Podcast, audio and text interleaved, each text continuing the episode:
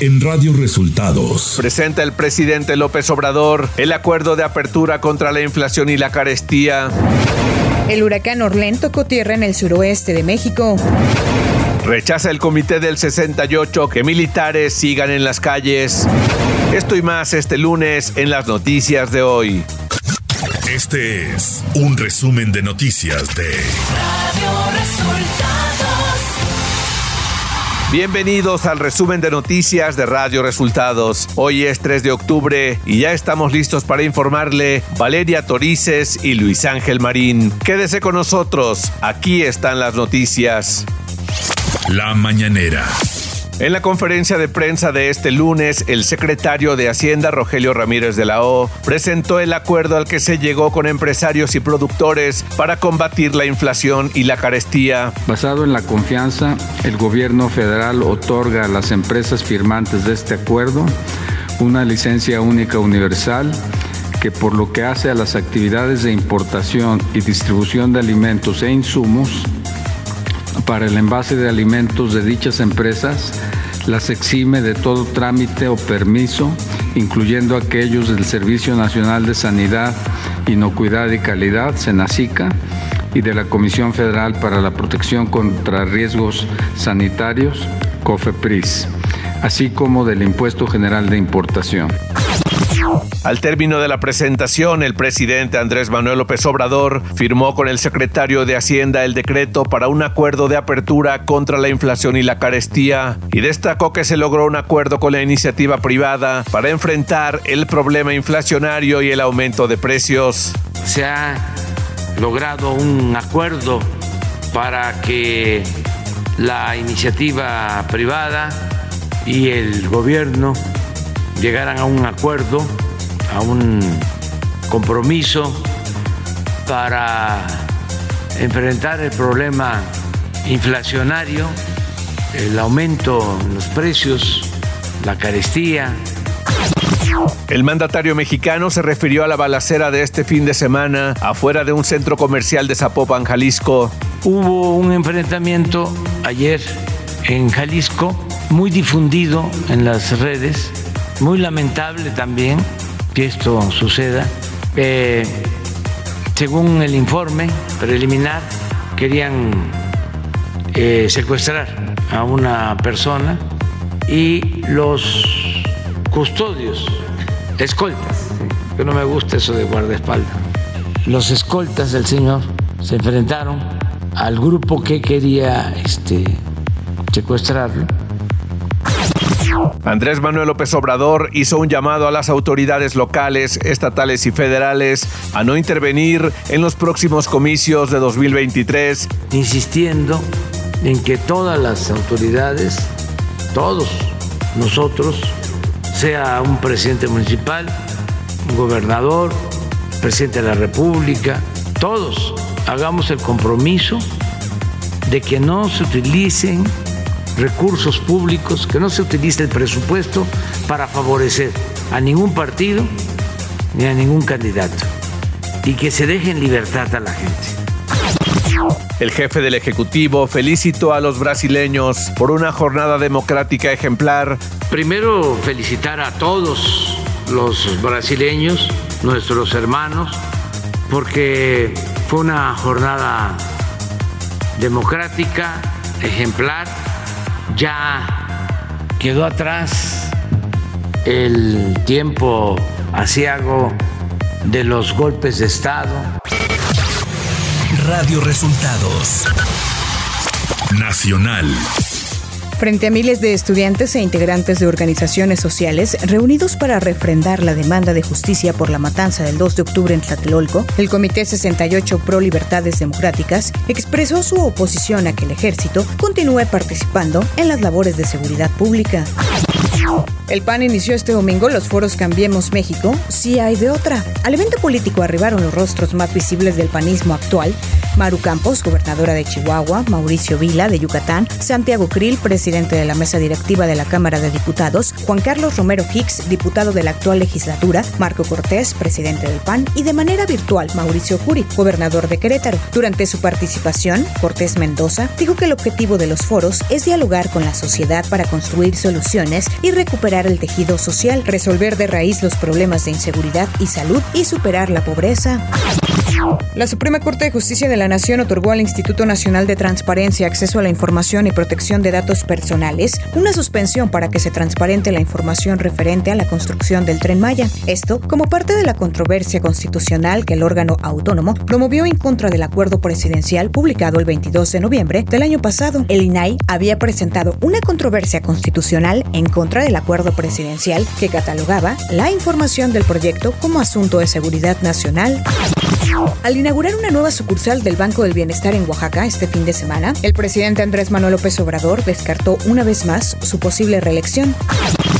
La Comisión de Hacienda de la Cámara de Diputados iniciará esta semana el análisis de la Ley de Ingresos y los Criterios Generales de Política Económica 2023, que el Pleno Cameral debe votar a más tardar el 20 de octubre. Primero la Junta Directiva y luego el Pleno de la Comisión acordarán una reunión con funcionarios de Hacienda encabezados por el subsecretario Gabriel Llorio y el procurador fiscal Félix Medina Padilla, que serán también citados por la bancada de Morena para una reunión por separado.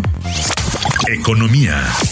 El Servicio de Administración Tributaria SAT anunció la ampliación de los horarios de atención para los contribuyentes de manera provisional. Mediante un comunicado, la dependencia indicó que las oficinas de atención al contribuyente en todo el país se dedicarán a atender a personas morales los viernes a partir del 7 de octubre y hasta el 30 de diciembre en horario de 9 de la mañana a 4 de la tarde con previa cita. Entre los principales trámites que los contribuyentes podrán efectuar está la inscripción al RFC. Además, el SAT pondrá a disposición del público una oficina móvil para atender a contribuyentes que radican en zonas lejanas. Clima. El huracán Orlen tocó tierra en el suroeste de México, justo al norte de la frontera de Nayarit y Sinaloa, alrededor de las 7.45 de la mañana, como huracán de categoría 1 con vientos de 140 kilómetros por hora. Orlen provocará lluvias torrenciales en Nayarit, Sinaloa, Durango y Jalisco. También se espera que provoquen vientos con rachas de 90 a 110 kilómetros por hora y oleaje de 3 a 5 metros de altura en las costas de Nayarit y Sonora. Ciudad de México. La Secretaría de Salud Capitalina arrancó este lunes la vacunación intensiva contra la influenza para 2.450.000 personas, principalmente de los grupos más vulnerables, como son menores de 5 años, mujeres embarazadas, adultos mayores y personal de salud. Se implementó también el refuerzo contra COVID-19, informó el director general de los Servicios de Salud Pública de la Ciudad de México, el doctor Jorge Alfredo Ochoa Moreno. Información de los estados. La tarde de este domingo se registró una balacera en la Plaza Andares de Zapopan, Jalisco, con saldo de una persona asesinada y seis lesionadas. El fiscal general del estado, Joaquín Méndez, informó que primero se registró la agresión contra ocupantes de un auto marcado como escolta. Cinco personas resultaron heridas durante la balacera, entre ellas una mujer, un repartidor de comida y un guardia de seguridad. Américo Villarreal asumió este sábado 1 de octubre como gobernador de Tamaulipas por los próximos seis años hasta el 2028, en sustitución de Francisco García Cabeza de Vaca. Este domingo, el nuevo gobernador de Tamaulipas entregó 15 nombramientos a titulares de secretarías, encargados de despacho y al director del sistema DIF Tamaulipas. Por su parte, el ex gobernador panista de Tamaulipas, Francisco Javier García Cabeza de Vaca, dio a conocer que no acudió a la toma de posesión de su sucesor, Américo Villarreal, porque no fue invitado. García Cabeza de Vaca publicó un tuit, dijo que para evitar especulaciones y que no asistió porque no fue convocado. Autoridades de protección civil de Jalisco, Colima, Nayarit y Sinaloa pusieron en marcha diversas medidas ante la llegada del huracán Orlen, que tocó tierra este lunes en la frontera de Nayarit y Sinaloa. En Nayarit fueron suspendidas las clases y actividades en todos los niveles educativos de 13 municipios de los 20 que hay en total. Esto con el fin de proteger a la población, anunció el gobierno del estado. Radio Resultados Internacional.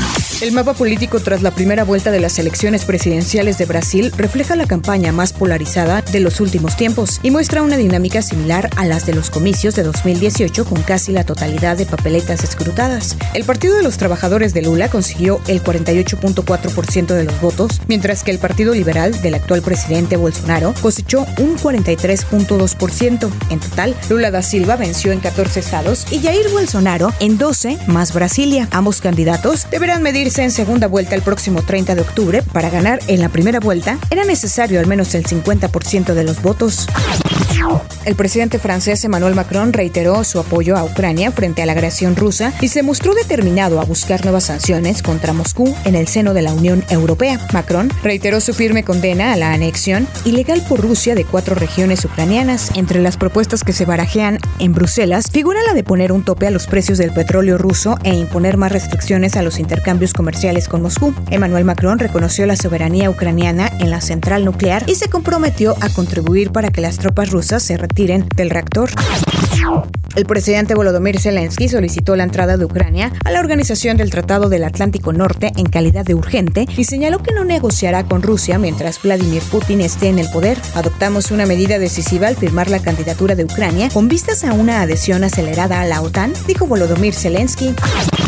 Días después de que el huracán Ian azotara Florida, causó la muerte de al menos 76 personas. Casi 900.000 personas aún no tenían electricidad la madrugada de este domingo y más de 30.000 personas en Carolina del Norte tienen el mismo problema. El huracán Ian, que se espera que sea clasificado como el más costoso de la historia de Florida, tocó tierra el miércoles pasado como uno de categoría 4. Se debilitó a un ciclón post-tropical el sábado, dejando caer lluvias sobre partes de West Virginia y el oeste de Maryland.